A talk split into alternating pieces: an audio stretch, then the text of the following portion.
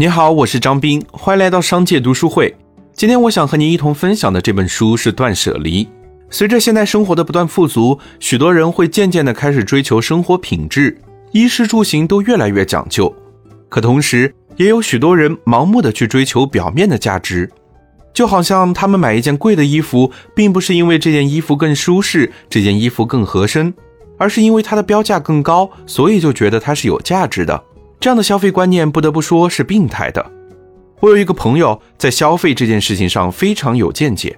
他的消费习惯，在很多人眼中看来就是一个节俭的人，可是他却是我觉得最懂得追求生活品质的人。我这位朋友消费的时候非常理性，几乎没有见过他冲动消费，但同时他也绝对不会将就。他中午的工作餐不是平城屋就是益丰堂，每次五十到六十元，这个价钱在我看来是有些许贵了。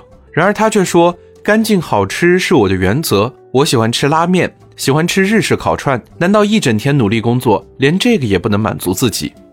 出去玩，他喜欢打车。每当有人建议他坐地铁时，他就会说：我们几个倒地铁两次，花出去的时间难道不比几十块钱值钱吗？而他不买车的原因，是因为停车费、养护费、保险、年检的花销以及停车地点的时间成本。这些金额在他的计算下。”比一年到头打车还要贵，因此他选择打车而不是买车。穿衣服，他就喜欢优衣库、MUJI 这几个平价的牌子。我曾经建议过他，年纪不小了，应该买些贵的、体面的衣服，但他却说，衣服就是遮丑保暖，质量过得去，样子过得去就行，不是帅哥，别折腾这些。他的这些消费观念深深地折服了我。生活中，大部分人思维里只有钱这个概念，却没有自我这个概念。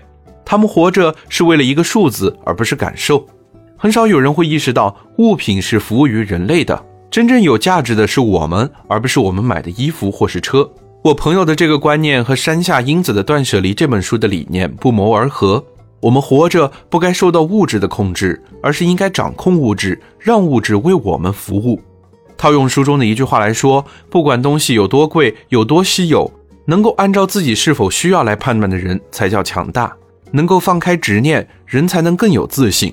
好了，今天的推荐就到这儿。如果你想收听更多内容，欢迎订阅。让我们在一年的时间里共读百本好书。我是张斌，我在商界读书会等你。